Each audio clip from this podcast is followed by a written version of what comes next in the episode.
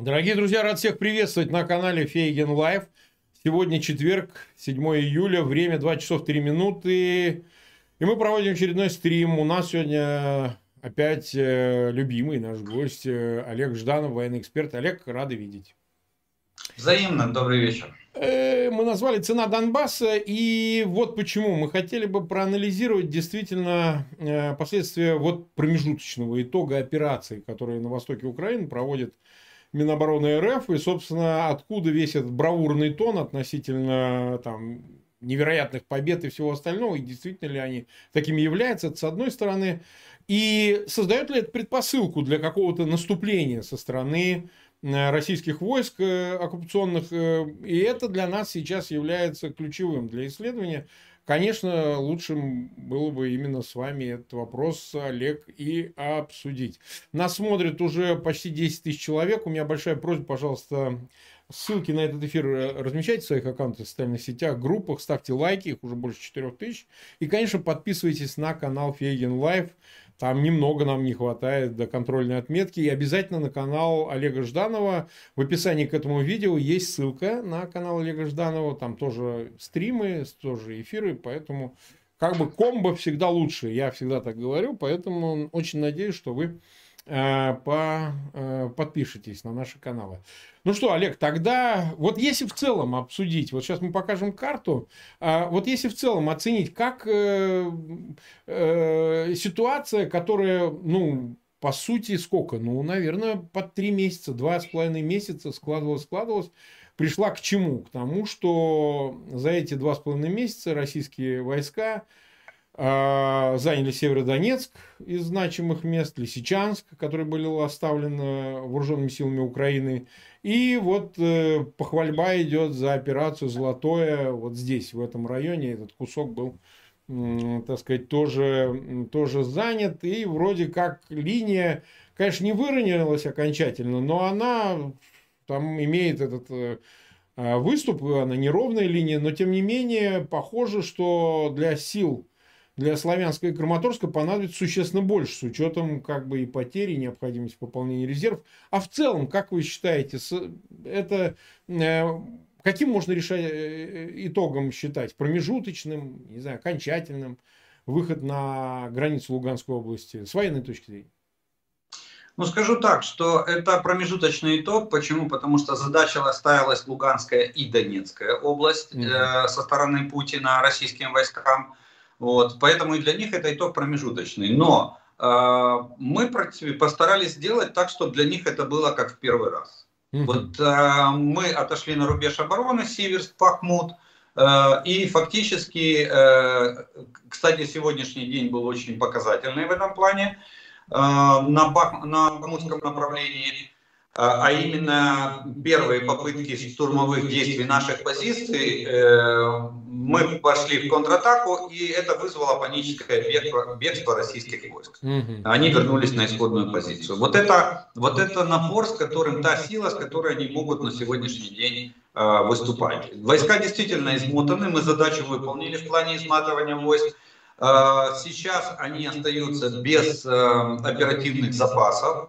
И э, кроме перегруппировки, кроме восполнения потерь техники в личном составе, им еще придется ждать э, боеприпасы, которые и топливо, которые должны будут теперь привезти по новой и с территории Российской Федерации. Поэтому я считаю, что мы, э, да, мы уступили территорию, то есть мы тактическую уступку обменяли на стратегический успех. Я бы так сказал. Ага. Но просто, понимаете, раз за разом мы слышим от пропаганды, да и у меня вот тролли в комментариях и так далее, говорят, а, все, значит, Лисичанск и Северодонецк. И как бы делается проброс в ту сторону, что вот благодаря этому успеху оперативному, да, значит, российские войска понесутся вперед, не встречая препятствий на Славянск-Краматорск, и дальше пошло-поехало. А это вообще, в принципе, возможно в нынешних условиях, чтобы, так сказать, без э, всего, что называется, на марше побежали, от них бегут и так далее.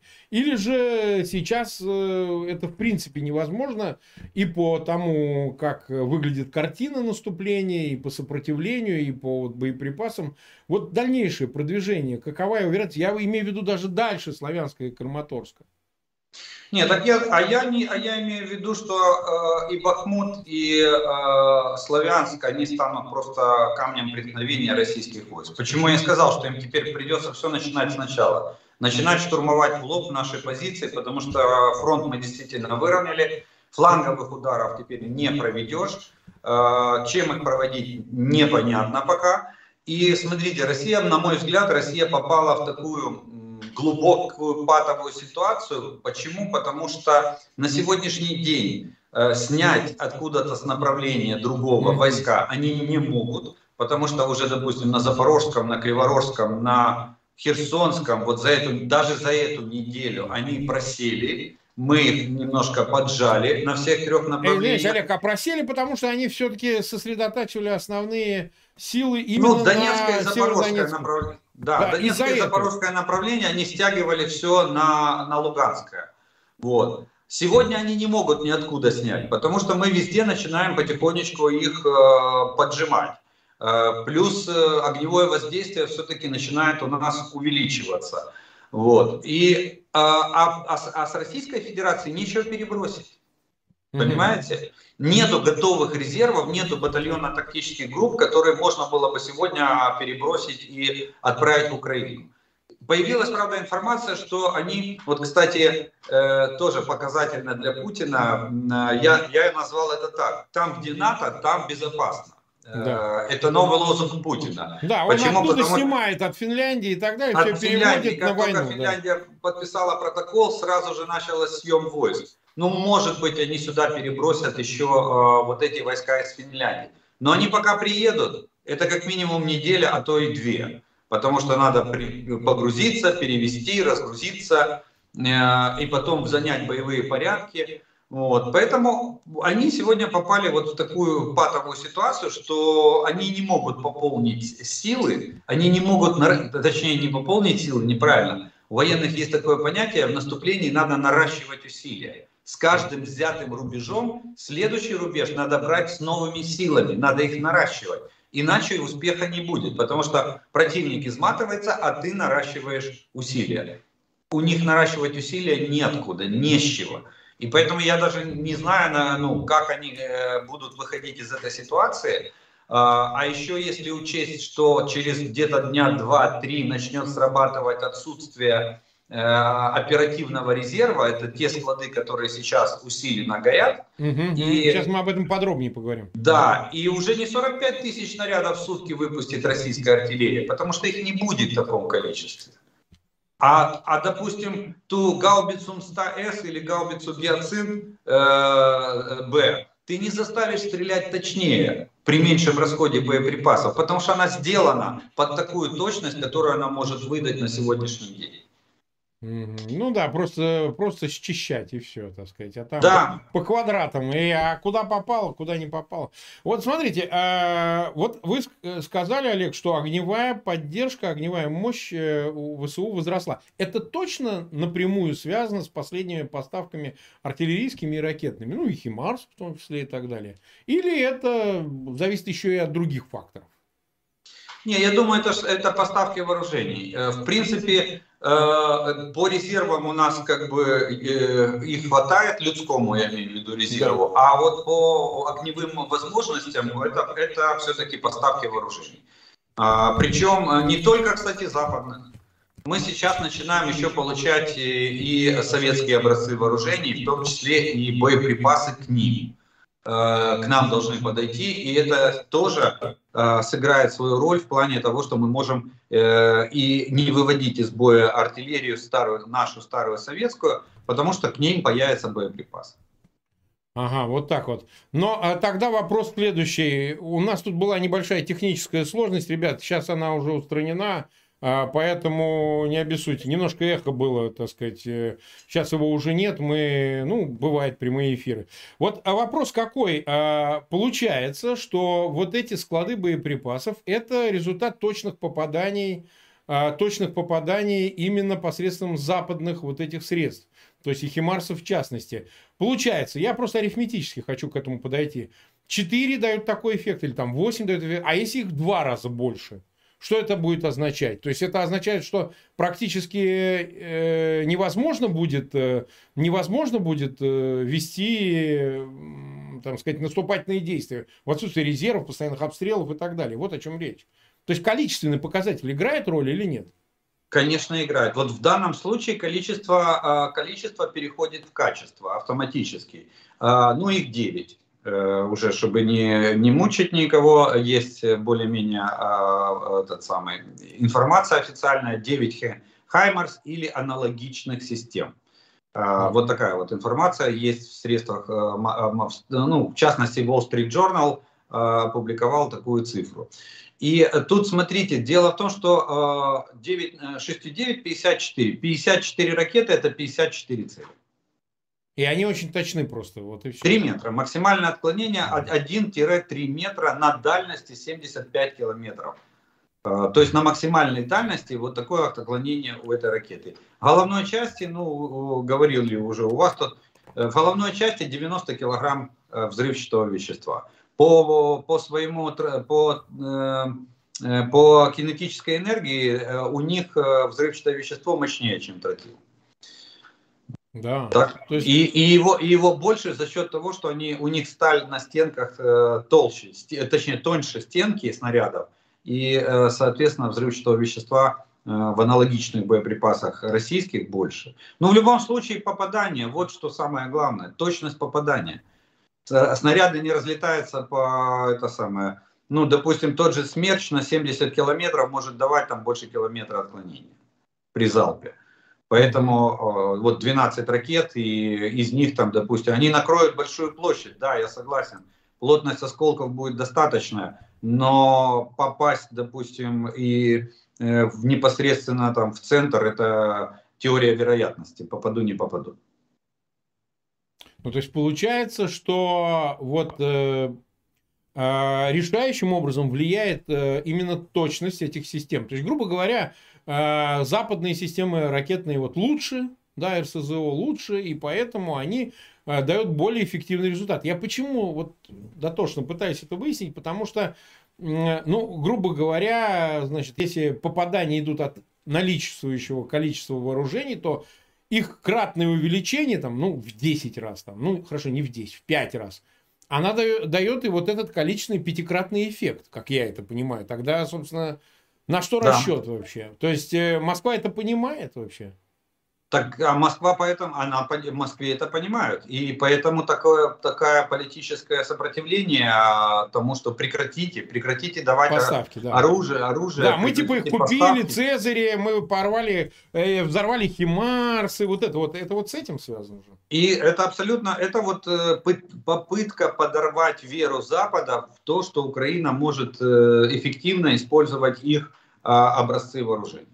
А, по-другому я не вижу. И вот кстати, вот эти все попадания в оперативном тылу, то есть на глубину где-то 50-60 километров, они же напрямую влияют на боеспособность войск на переднем, на переднем крае. У нас, кстати, была аналогичная ситуация, сейчас скажу, где-то в мае месяце, когда вот, вот когда мы начали э, кампанию, что срочно дайте нам артиллерию, срочно да. Вот тогда у нас был действительно реально голод в боеприпасах, и ну, было катастрофически тяжело вести боевые действия. Сейчас мы начинаем потихонечку приобретать уверенность э, в том, что мы уже можем накрывать не одно направление, уже можем два направления накрыть.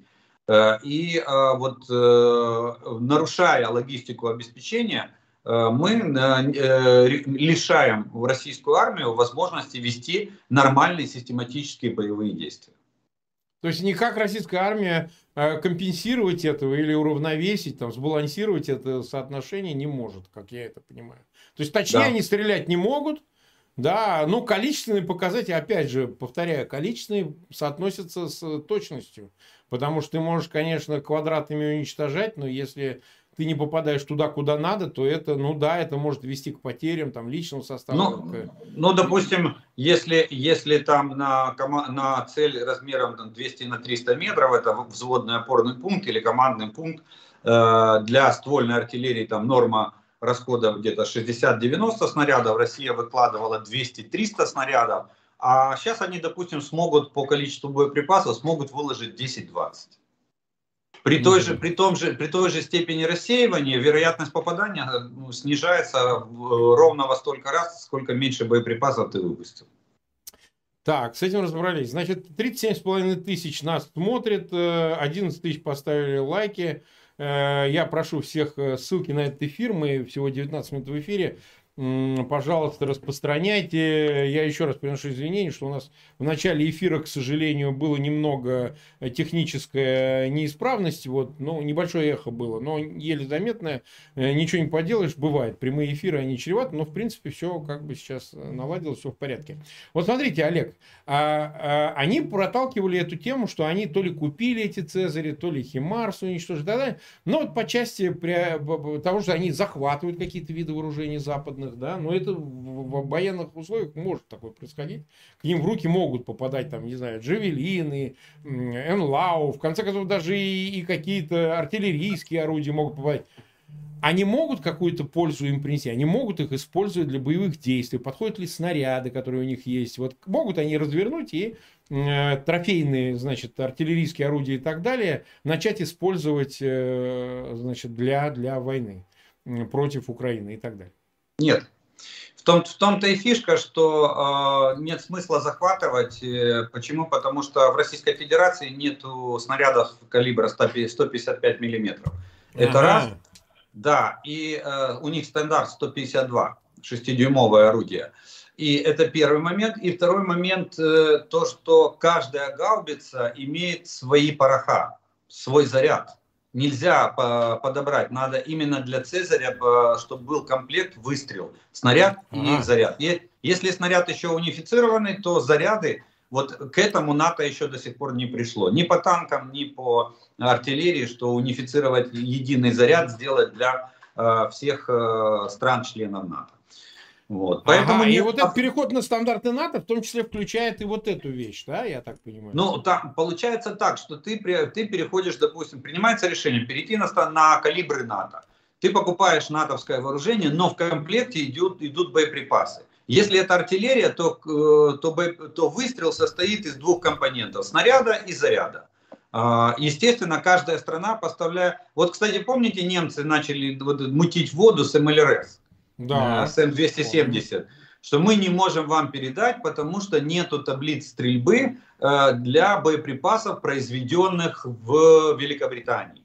Угу. То есть разная, разные пороха, разная баллистика, и надо в компьютер залить просто таблицу стрельбы, чтобы э, э, мозги бортовые понимали, какой снаряд лежит в пакете и как, какой угол возвышения отдавать пакету для того, чтобы он попал в цель. Понимаете? И, и немцы сказали, что им надо написать целую переходную программу. Короче, до конца года сказали, зря ли они смогут перезагрузить компьютер. Вот. И три МЛРС повисли, э, повисли в воздухе на пока. А, но тем не менее, видите, количество растет, то есть мы их получаем, но использовать их 100% э, нельзя.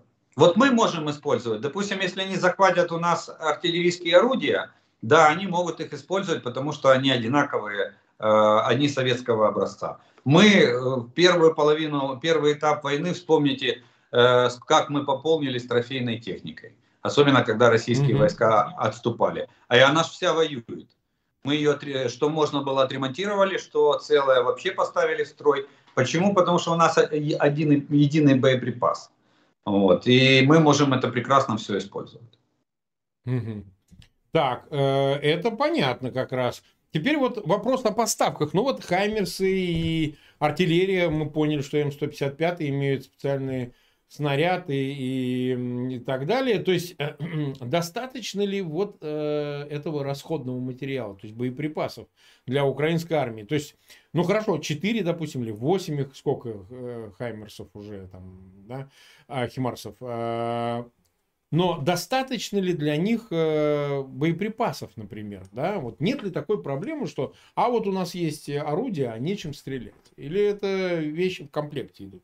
Нет, так, ну, на, пока поставки боеприпасов налажены и они идут в необходимом количестве. Там сколько было заявлено, столько поставляется. Плюс э, нам же ждали лимит, э, точнее безлимит плане обеспечения нам сказали, что сколько надо будет, столько и привезем. Поэтому я думаю, что это не проблема. И на сегодняшний день э, нет проблемы в поставках боеприпасов э, для Химарсов. Угу. Все, теперь с этим тоже понятно. А, тогда вот с другого конца зайдем. Значит, э, Москва утверждает, ну, конечно, на пропагандистском уровне, что а, никаких существенных потерь она не несет в технике, да, там проживую силу они избегают. Что на, все, что надо, мы произведем, все, что надо, значит, ВПК выпустит. Ну, там напряжение свое идет, там уже правительство обязывает, значит, производителей разных, причем продукции двойного, значит, наверное, какой-то гражданской продукции, уже в целях э, обеспечения военных я поставок. Это, я это называю да. трудовая повинность. Они трудовая, вводят для да, бизнеса да. трудовую повинность практически. Ну да, да, да. Легальный способ отжимать все это и так далее. На нужды армии, вот, вот, на, на нужды фронта. Э, ну, бог с ним. Это уже такой вопрос, понятно, что происходит в России.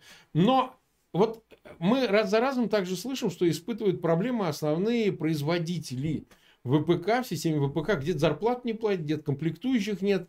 Э, у кого что, да, причем это не только касается там полупроводников, которых действительно в России не выпускают, и их выпускают, известно, там на Тайване, в других местах, э, а в России их просто нет. Но это для сложной продукции. Но даже и для артиллерии там какие-то уже возникают проблемы, там, не знаю, для обычных производств, которые еще советские, что уж там такого быть, металл и штамповка и все остальное, да.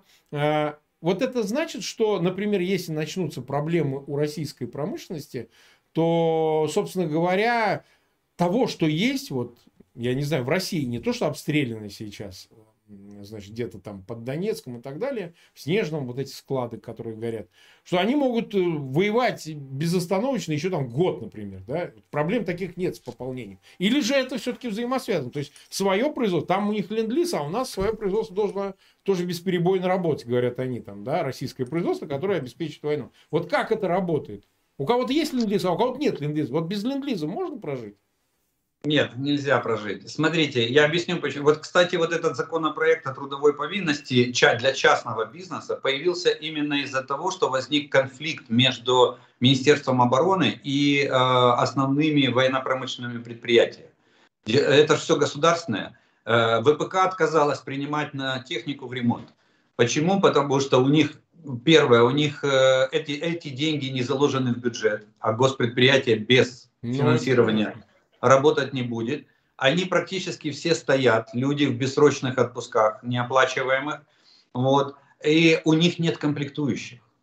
Вот в чем дело. А они же не только они стоят, основные сборочные заводы, стоят и смежники, которые должны выпустить. И еще э, это тоже, ну, как не основная причина, но очень интересная. Дело в том, что до завода э, доезжает на платформе только остов э, танка или бронетранспортера. Угу. Народные умельцы уме... э, по дороге снимают все.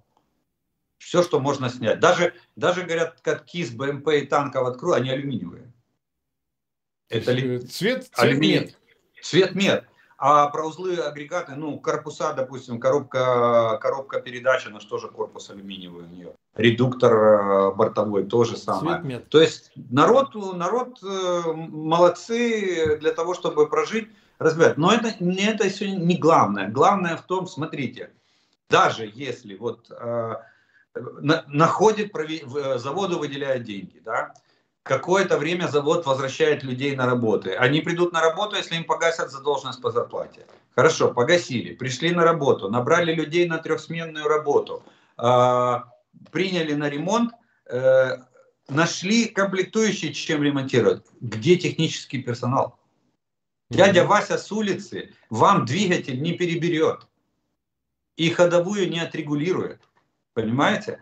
Он, он не знает, как а, а танк, танк надо башню уметь снять с погона, и надо ее поставить на погон, иначе она заклинит в бою и не будет вращаться. Вот в чем еще. А еще же нужны техно, технические специалисты, которые будут это все выполнять. И поэтому я, может, я, может быть, не буду там спорить, что нет, они ничего не смогут сделать, они ничего не произведут, все. Я даже где-то соглашусь. Хорошо, смогут и произведут. У меня вопрос, когда? когда вы сможете произвести? Через полгода? Ну да. А надо сегодня, надо вчера. И то, что там, а боеприпасы, э, да, а склады, основные склады боеприпасов далеко лежат. Где-то надо с Урала вести, как минимум. Э, и это не, не один-два дня э, отгрузить боеприпасы, это надо целый такелажный батальон ставить для того, чтобы погрузить эшелон там из 10-12 вагонов э, и пригнать его потом сюда, и здесь его разгрузить, а потом его э, рассортировать и, и перегрузить в машину. Угу. Это угу. в артиллерии, это я сам артиллерист. В артиллерии это боеприпасы, это слезы артиллеристов, потому что таскать эти ящики, перегружать, это страшное дело. Реактивный это дивизион э, на, на второй залп заряжания приходит еще там более-менее, а на третий залп заряжания уже все падают с ног. 40 снарядов вынуть из ящика, э, окснарить и затолкать в пакет, я вам скажу, что это, это гигантский труд, просто гигантский. Кстати, интересная мысль. Тут ведь, да, знаешь, а как не наймешь помощников-то. Да, а, улета... а улетает этот пакет за 20 секунд.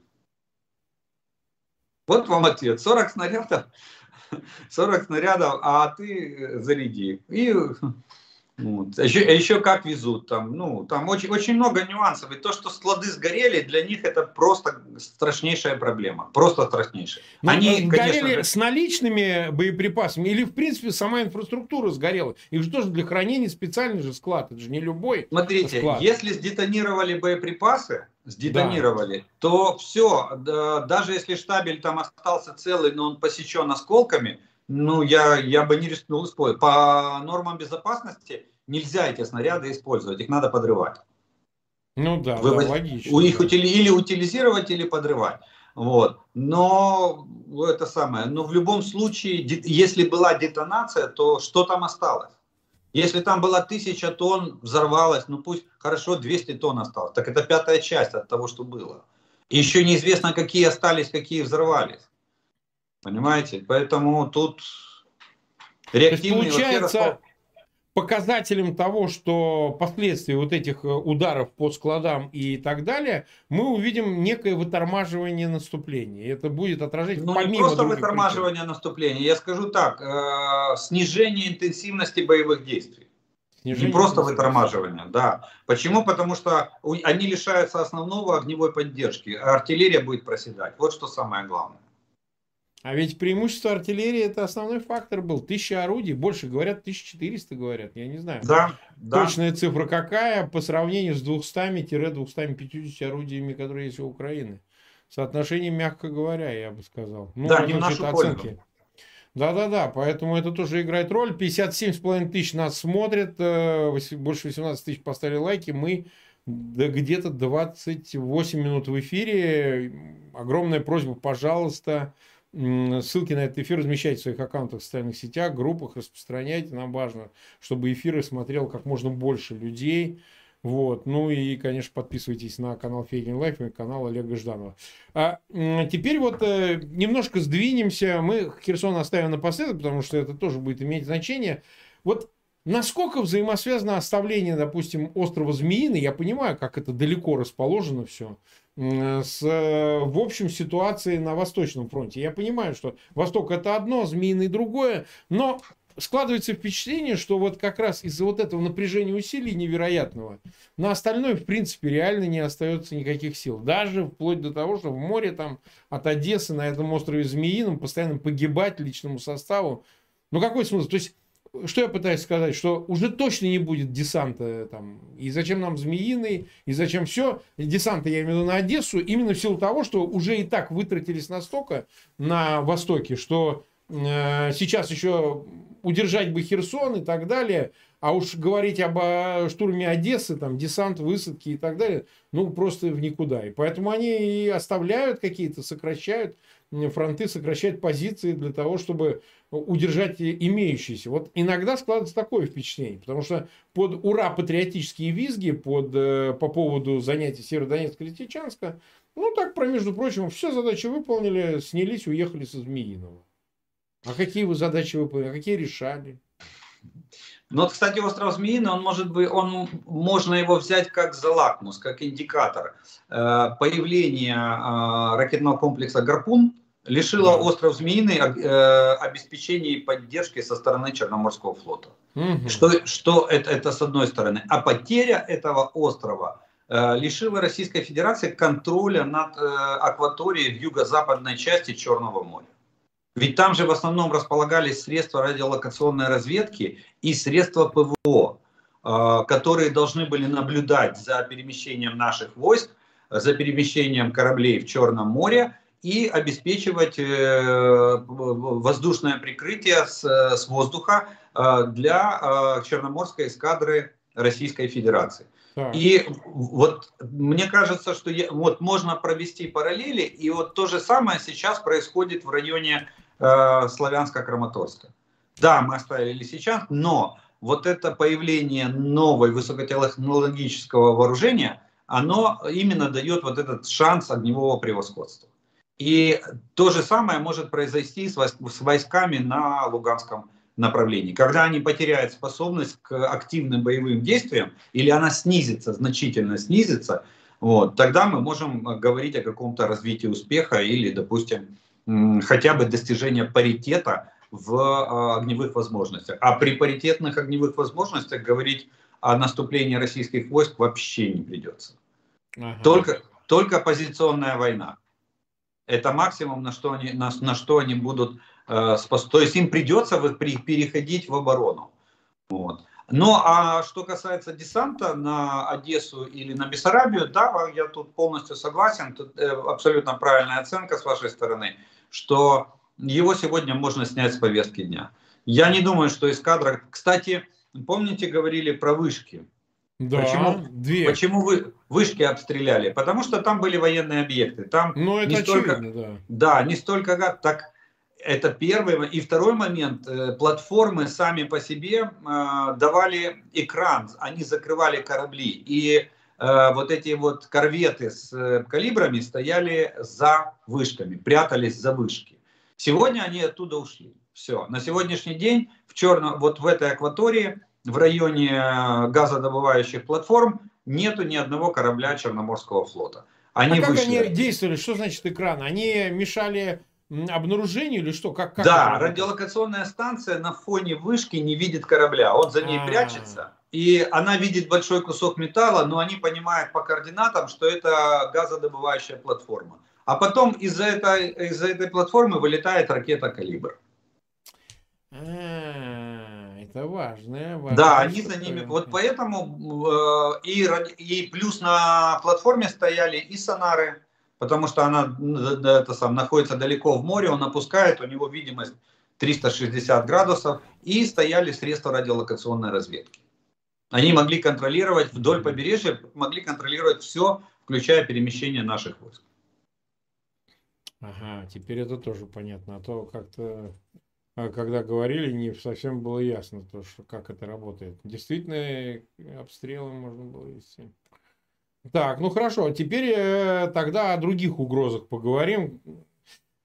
Опять же, возвращаясь к Донбассу и цена э, вот этих, э, так сказать, изменений линии фронта и все остальное. Для, мне кажется, Белоруссии, для Лукашенко, для того, чтобы втянуть его в войну, мне кажется, тут тоже какое-то играло значение, ну, некий, э, так сказать, э, победный, э, победный марш российских войск, вот хотя бы там с Северодонецка, Луганска, и отчасти можно было связать это с тем, что Москва пытается сказать, ну вот же, видишь, мы же наступаем, мы же вот, нам нужны еще небольшое усилие, и вот э, войска Беларуси, так сказать, вооруженные силы Беларуси могут вот эту гирьку на весы, значит, швырнуть, если мы ударим в самый тыл, что называется, в самое мясо, э, значит, ВСУ, значит, Украины, тогда с севера повторим этот спорт, вот, и таким образом обеспечим изменение в целом ситуации и, возможно, добьемся успеха. То есть это тоже должно было произвести впечатление на того же Лукашенко, которому определенно выкручивают руки, и он э, что-то изображает, говорит, там, угрожает и так далее, а по сути ничего не делает. Ну вот, а насколько, в принципе, вот для Лукашенко могло бы иметь значение, что а вот Россия вроде как компенсирует свое потерю, значит, в Киевской области, там, э, Чернигов, Сумы и так далее. ну там Харьков это отдельный вопрос, а значит тем, что вот сейчас компенсирует это победами на Востоке. И значит, э, ну что же, почему бы и не присоединиться к этому всему? Ну, такая кривая логика, но она вполне может работать. Вы знаете, я всегда говорил, что Лукашенко намного хитрее, намного опытнее, чем Путин. Он не дурак. Он прекрасно понимает, что одна агломерация Лисичанск, Северодонецк не стоит тех четырех областей, которые потерял Путин э, на севере Украины. Э, это первый момент. Второй момент, э, вы абсолютно правы в том, что Лукашенко создает огромный индустриальный грохот, такой, что аж уши закладывает, но реально нифига не делает. Нифига Ничего. не делает. Ничего. У него практически получается, что у него нет войска для войны. У него есть там до 25 батальонно-тактических групп из контрактников. Это все, что он может выставить на сегодняшний день. Остальное войско у него призывное. Угу. В обществе превуалирует, превуалирует антивоенные настроения. Я не скажу, что белорусы за нас. Нет, они пророссийски настроенные все-таки в большинстве своем. Но они против войны. Они не хотят, чтобы ну, э, страна ввязалась в войну. Вот. Они же видят, что у нас происходит, как бы там ни было. Вот. И теперь он мобилизацию он продинамил. Все так смотрели, смотрели, 35 тысяч мобилизованных, где они? В результате раздали повестки и сказали, позвоните в военкомат или придите, отметьтесь с документами. Они пришли, отметились, их отпустили всех домой. Нету мобилизации. Э, Путина начались проблемы с боеприпасами, что Лукашенко, 100 вагонов. Забирайте, все, что надо. Да, все забирать. Без а этого а ведь воевать нельзя, да. Да, а потом он скажет, а чем я стрелять буду? Мне вы же забрали все боеприпасы. Вот, вот в этом плане. И самое главное, его политическое заявление, вот это последнее, э, крайнее, по поводу того, что первым пунктом он, э, ну, я бы так сказал, подтвердил свою приверженность, как он сказал, правда на стороне России, мы это понимаем. А, да, да. да, но вот мы будем защищать спину русского солдата. То есть он четко дал понять Путину еще раз громогласно, что белорусская армия будет стоять за спиной российской армии. Но воевать я думаю, что она не будет. И как он болезненно отреагировал на предложение помочь Таджикистану. Ну да, да. Сказал, что не-не-не, ребята, мои, мои войска никуда не поедут. Он, он же, кстати, и в Сирию отказался. Хотя э, тогда, это год назад где-то было, когда первая была попытка собрать контингент, э, говорили, что там до, до 2000 он может отправить. А потом он подумал и сказал, не, Сирия не наша война, мы не поедем. И действительно белорусская армия не поехала э, в Сирию, кроме, ну, кроме тех, кто пожелал подписать контракт там, и поехать туда наемником. Вот. Так что, так что, мне кажется, в Белоруссии ситуация в принципе понятная. Да, она напряженная. Мы не можем, к сожалению, снять войска, потому что из-за вот этих громогласных точнее из-за вот этого индустриального грохота и лязгания гусеницами вдоль нашей границы. Вот. Э, и это для нас самое, самое плохое на сегодняшний день. Но как бы говорить о том, что завтра все-таки Лукашенко э, додавят, нечем, нечего давить. Он делает все, чтобы развалить э, и не создавать ударную группировку войск. Угу. Да, с этим тоже понятно. Ну, тогда имеет смысл вернуться снова Херсону, потому что многострадальный это Херсон и плацдарм, который вот удерживается российскими войсками на правой части да, Днепра и так далее. Много как бы сейчас усиленно разговоров. Вот мы сейчас карту посмотрим попробуем прямо на местности изучить, какие здесь есть перспективы. Понимаете, ведь часто, Олег, складывается так, что люди ждут, ждут, ждут, э, нагревают себя в ожидании того, что, ну, когда же уже произойдет э, деоккупация, начнутся какие-то активные боевые действия. Ну, все хотят победы, все хотят быстрее, быстрее, быстрее. И много мне пишет людей из Херсона, конечно, мучаются они, и непонятно, и что делать, и что будет, и так далее. Ну вот мы смотрим сейчас на карту. А, а, вообще говоря, вот Посад Покровская и так далее, вот Заправдина там идут э, вроде бы какие-то у границы бои и так далее. Ну, то есть приближается, скажем так, очень осторожно, очень аккуратно, без каких-то крупных боестолкновений, но тем не менее приближается э, ВСУ к границам Херсона. Вот если смотреть на карту прямо сейчас, вот наблюдая за ней, если начнется масштабная операция, первый вопрос, как быстро она может реализоваться, ну, путем, я не знаю, там, окружения Херсона и так далее, вот если смотреть с оперативной точки зрения. Там можно ли за два дня это сделать, если вот прям вот напрячься? Э, за два дня можно взять город в осаду. В осаду при, достаточ... да, при достаточном количестве войск, да, можно за два дня а, взять город в осаду. При огневом преимуществе. А, ну а дальше надо уже будет э, либо проводить специальную операцию, либо выставлять ультиматум а, да, покинуть город. войск. Нет, э, сдаться, потому что покинуть, если брать Херсон... Но у них осаду, мосты то... же там, там есть мосты, вот Антоновский мост и так далее. Нет, Антоновский мост, он немножко в стороне, в стороне от города. Да. Да, и э, если брать город в осаду, то, конечно же, надо Антоновский мост отрезать. И тогда у них остается только река Днепр, только на веслах, на лодках. Но... Ну а как? Ну это нереально, это же всех... Это, хватает. не, ну личный состав можно вывести, но надо огне... брать в огневой мешок. То есть артиллерия должна работать по Днепру и не давать э, группировке выйти. Вот тогда, да, вот такой вариант можно рассматривать. Но, еще раз повторюсь, самое главное наличие резерва, наличие э, необходимых сил и средств для того, чтобы э, обложить город. Там у нас на сегодняшний день, я вот постоянно, вот, кстати, чтобы не, на, не набирался вот этот вот э, ком энергии, что все, завтра нас освободят, я всегда повторяю, что мы не проводим контрнаступление на Херсонском направлении, мы проводим контрнаступательные действия. Ну, да. Они имеют успех. Да, мы их пытаемся развивать, этот успех. Э, максимально, сколько можем. Но я скажу так, что там идут очень ожесточенные позиционные бои. Там работает артиллерия, там работает авиация, как наша, так и российская. Э, э, там друг друга лупят по страшной силе. Они пытаются сдержать наше продвижение, мы пытаемся продвинуться вперед. Вот такая вот, вот такая картина там складывается. Но говорить о том, что завтра мы встанем и пойдем в наступление, нет, нечем. Пока что нечем. Нет. А прежде всего нечем, вот, вот подтянуть резервы, э, возможно, там, через Николаев и так дальше, чтобы они были видны там, вот, э, уже сама российская сторона поймет, что ну все, по, по, подтянули еще там, не знаю, какое-то количество БТГ, подтянули технику, ну все, ну а для чего еще? Ну, Или мы, мы, мы БТГшками не воюем, это раз, это с одной стороны, а с другой стороны, Марк, а зачем подтягивать резервы? Чтобы получить групповой ракетный удар и лишиться этих резервов в один момент?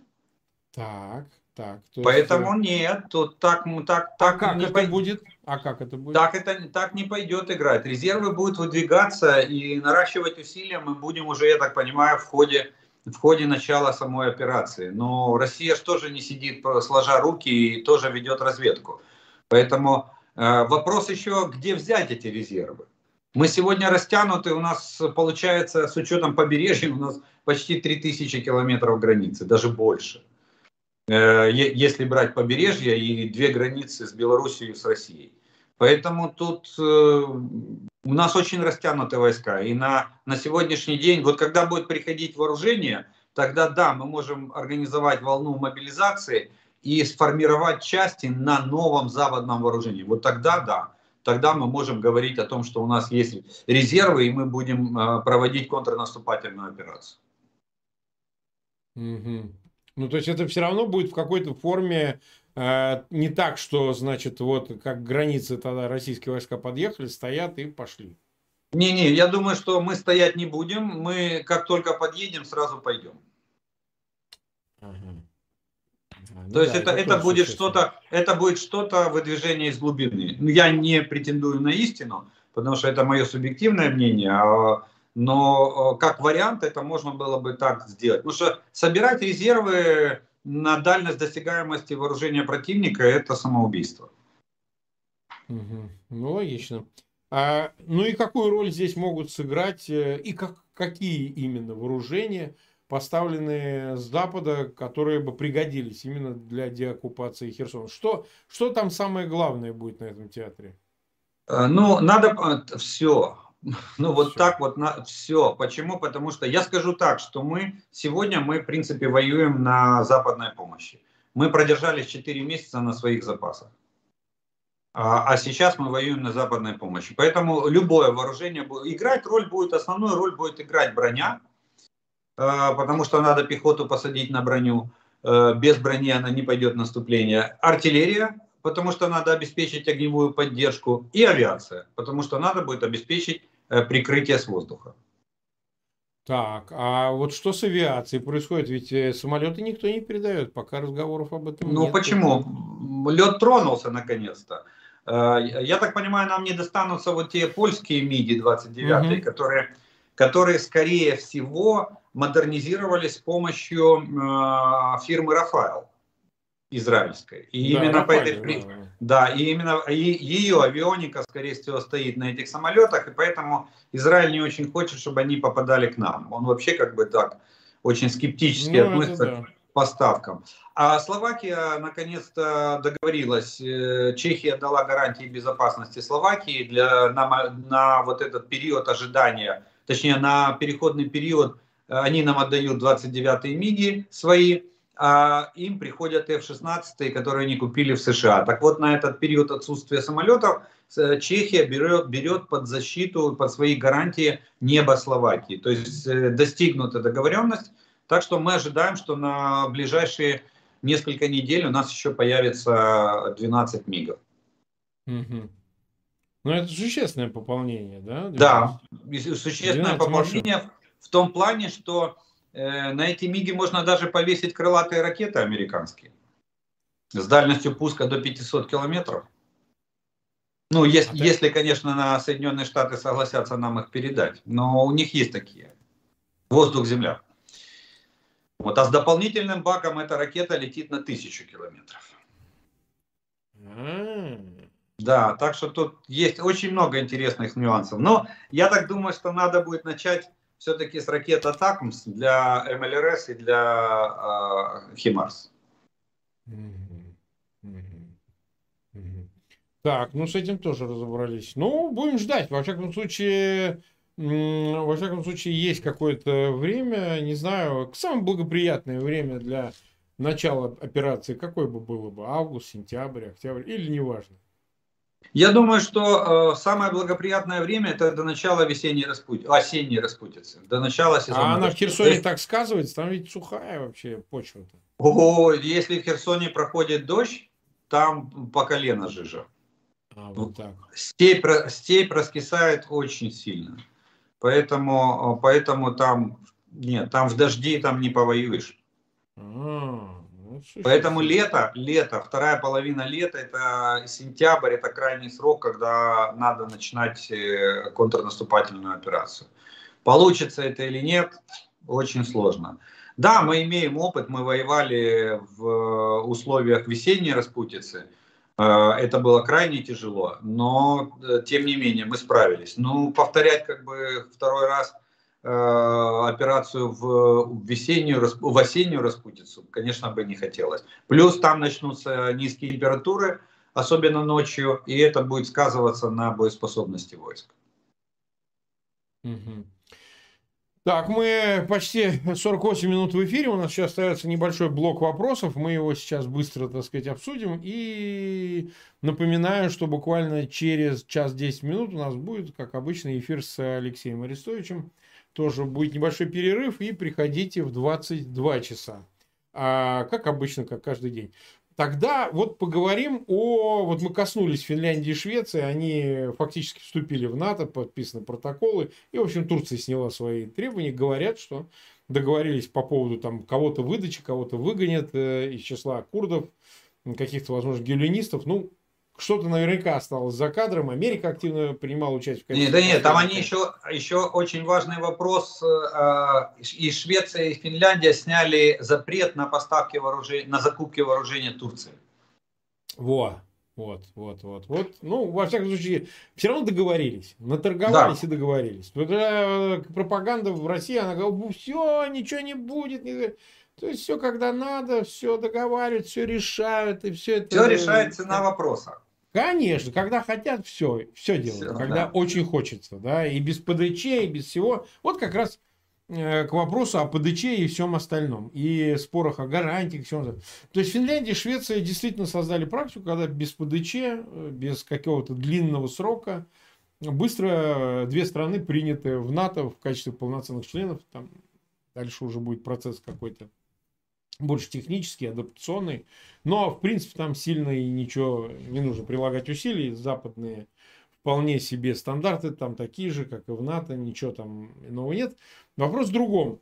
Ну хорошо, вот теперь Финляндия и Швеция окажутся в НАТО. Мы уже сказали, что на самом деле это пропагандистский жупел, а приближение к границам НАТО это самое безопасное, потому что Путин знает, что действительно НАТО не нападет, во всяком случае. Да, первым а, НАТО на него никогда не, не нападет. нападет. Да, он это знает, поэтому может свободно по этому поводу флудить и отправлять войска. И... Ведь северо-западный округ, как я понимаю, сильно, западный округ, он сильно же, так сказать, э, оголился. Там ведь, ну, мало что есть, в принципе. Я правильно понимаю, что ну, они поставят Искандеры, еще что-нибудь. Ну, какая разница? Ну, так они и так бы их поставили. Что для этого им нужно сильно посмотреть на членский билет в НАТО Финляндии и Швеции. То есть чем, в принципе, может прикрыться Москва на этом направлении, если вообще такое возможно? Если бы она хотела. И если бы угроза была бы, ну, скажем так, чуть более реальной. Я скажу так, что прикрыться они смогли бы только ракетными войсками стратегического назначения. И все. Все. Все. Ну, а, авиация могли бы, но сейчас уже нет, потому что мы очень много побили авиации. Они даже сейчас снимают там около 200 самолетов с хранения. Э, Еще даже говорят МиГ-17 будут снимать. О, Да, э, из- из-за нехватки. А так, в принципе, больше ничего. Построить там, ну, ну, на юге они начали строить корветы. На Северном флоте э, э, с калибрами. На Северном флоте они начали строить атом, атомные подводные лодки класса Борей. Э, кстати, три, сейчас э, скажу, три с половиной лодки построили, ну вот, но и на этом все заглохло. Уже больше пяти лет, шесть лет четвертую лодку не могут достроить. Ее передали в, в состав Северного флота прямо в сухом доке. То есть лодка, которая еще не мочила киль, но вступила уже в боевой, в боевой состав флота. Поэтому там нечем, нечем прикрывать на сегодняшний день. Только ракетные войска стратегического назначения. А они, в принципе, неважно, где они стоят. У них плюс-минус тысяча километров, это, это не расстояние. Наоборот, там у них есть минимальное расстояние пуска ракеты, когда, э, чтобы надо было, надо отвести, допустим, чтобы по Финляндии ударить, надо, надо делать пуск где-то из Урала, с Урала, не ближе. Вот, mm-hmm. тогда, тогда эта ракета да, действительно сможет попасть или донести головную часть до территории там, скандинавских стран, Финляндии или Швеции. Вот. А так или нет, а так надо начинать все, с... опять, надо начинать все сначала, надо разворачивать войска. Mm-hmm. Mm-hmm. Ну, понятно. То есть, в общем, фактически... А... Ведь вот он в Хабаровск полетел, например, вот Патрушев, и заявил, что вот там Э, Япония проявляет себя как-то не так по отношению к островам Курильской гряды, там сосредотачивает, там, проводит учения, что она там делает э, и так далее. То есть, э, если себе представить, что вот совершенно голая по краям Россия с передислоцированными боеспособными, ну вообще с частями, какие есть, в зону боевых действий в Украине – она же, по сути, остается по всем направлениям, ну, пустая. То есть, кто хочет, заходи, забери. От Талибана до Финляндии, от э, Восточной Пруссии, Калининграда до Курильских островов. То есть, все могут потихоньку, вообще говоря, при каких-то обстоятельствах так зайти и не встретить, по сути, никакого сопротивления, как я себе это представляю. Да, абсолютно правильно. Именно сейчас заходи, бери, заходи, кто хочет, бери, что хочет. Как в том анекдоте. А, двери не закрыл, швабру не поставил. Так ну, вот, да. э, не, действительно ничего нету. Только маленькие гарнизоны, в основном со, на срочниках, которые несут э, службу по обеспечению жизнедеятельности частей. Больше, на больше там действительно ничего нет. И, кстати, самое интересное, что МОБ-резерв на, в южных э, регионах, вот в этих самых депрессивных, там, включая и Дальний Восток, кстати, э, он практически выбран. Это из тех, кто готов был пойти в военкомат, и подписать контракт. Всех остальных надо еще будет отлавливать, э, и это, чтобы повестки раздать, а потом отлавливать второй раз, чтобы собрать их в военкомат. Там очень проблематичное. Ну да, они провели учения на Курильских островах. Э, впервые в истории они провели учения с морской десантной операцией, с высадкой морской пехоты на эти острова. Это было, кстати, в марте месяце, э, да, когда Япония заявила о том, что э, что это исконно японская территория. Угу. Ну, короче, когда была официально заявлена со стороны Японии территориальная претензия на эти острова. Да, Россия провела учения, и что толку? И после этого морская пехота с Сахалина, точнее с Тихоокеанского флота уехала в Украину. В Украину. И здесь, да, и здесь она э, это самое, воюет. А что теперь? Ну вот, кстати, у вас Арестович сказал про пулеметную дивизию. Я был на Сахалине в 84 году. Так, э, так я скажу, не, ну там, э, вот там я увидел в, э, впервые в своей жизни армейский анекдот в действии, когда в строю стояло 10 солдат, и в зависимости от того, по какого звания приходил офицер, ему докладывали. Сначала это была батарея, потом был дивизион, а потом это стал полк. Но офицеров и прапорщиков прибавилось, а солдат как 10 стояло, так и, так и есть. Вот это Сахалинская армия, она вся такая. На сопке стоишь вверху и смотришь, а внизу между сопками парковые зоны. И техника армии стоит на длительном хранении. С побеленными колесами, э, светло-зеленые машины, потому что они выгорели там за, за эти десятки лет, сколько они стоят. Вот это Сахалинская армия. Она никогда не разворачивалась, она всегда играла на картах. А, и причем у них э, тематика учений была всегда стандартная. Японцы захватили половину острова до Сахалина, армия разворачивается и потом мужественно отбивает Сахалин и Курильскую гряду. Весьма, весьма... Так было в Советском Союзе.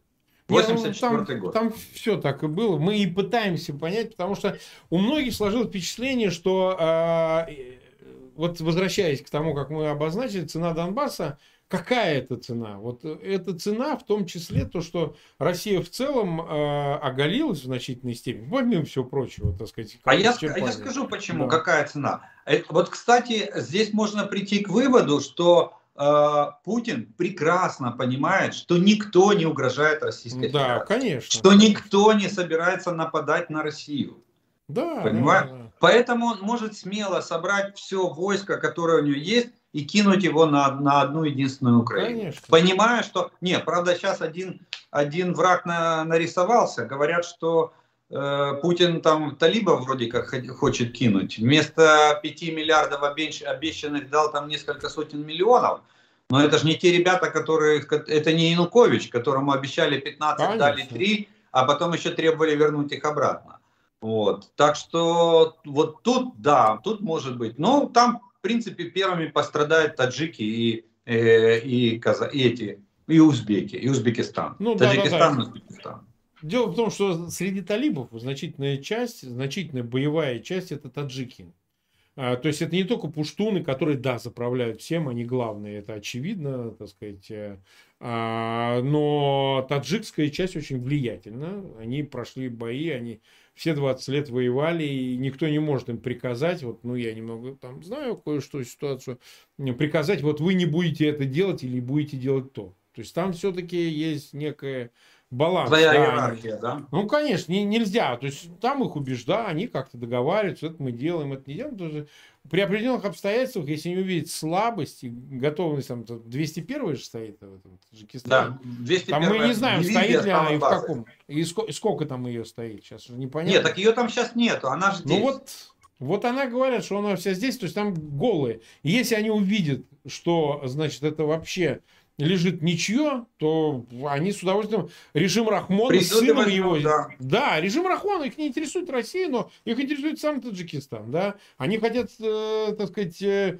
отомстить и сатисфакции за партию Возрождения, за гражданскую войну. Вот э, Курган Тюбе и так далее, и так далее. У них э, намерение именно сменить власть. В общем, и все. Вот. И здесь как бы Россия, а как она такой ситуации. И что? Ну, и, а и, но это опять же произойдет, если все перетянут туда резервы, не дадут никакого результата. Если в Украине ничего не получится, что все будет вытрачено, все, все и что тогда? Увидев эту слабость, конечно, все накинутся, кто сможет. Кто сможет? Ну, кстати, и вот второй пример могу привести. Это ж сегодня э, принято решение не выводить группу из, э, из Сирии в Российской ага. Федерации. И сейчас они Э, они пытаются... Э, Но это из-за турков, из-за из операции, которые... Из-за операции в, Северно, в Северной Сирии турецкой армии. И они да. решили не выводить, и сейчас пытаются решить вопрос, чем же ее усилить, группировку войск в, именно в Сирии. Ну, посмотрим, как, как это будет. Но, тем не менее, я так понимаю, Эрдоган э, проведет при любой, как говорит, матч да, состоится да, да. при любой погоде. Абсолютно. И ту, Турция проведет операцию и выйдет на те границы, которые нужны. Тем более, они договорились по, со скандинавами, что поддержки Курдистана не будет. Угу. Я думаю, это входило в пакет договоренности. Наверняка. Я думаю, что что-то будет в этом смысле происходить. Понятно, что Турция свое, своего добьется, как она ее добивалась. Но вот, пример, 20 год, он, э, мы видели с Карабахом и так далее. И что там, далеко ходить, слишком далеко залетать. Конечно. Вот. Ну что же, тогда нас смотрит почти 90 тысяч человек, э, больше 33 тысяч поставили лайки. У меня огромная просьба, пожалуйста, ссылки на этот эфир размещайте в своих аккаунтах в социальных сетях и группах и обязательно подписывайтесь на канал Фейгин Live и на канал э, Олега Жданова. В описании к этому видео есть ссылки. Подписывайтесь обязательно. Ну и жду всех вас через час на эфире с Алексеем Арестовичем в 22 часа. Олег, спасибо огромное. Ну, скоро снова увидимся, посмотрим, как будут э, развиваться события. Да, да, развиваться, и нам будет всегда что обсудить. Да. Похоже, что цена вопроса по поводу Донбасса начинает расти. О, да, о, да. Ну, вот, собственно, этому эфиру мы и посвятили. Всем спасибо, дорогие друзья.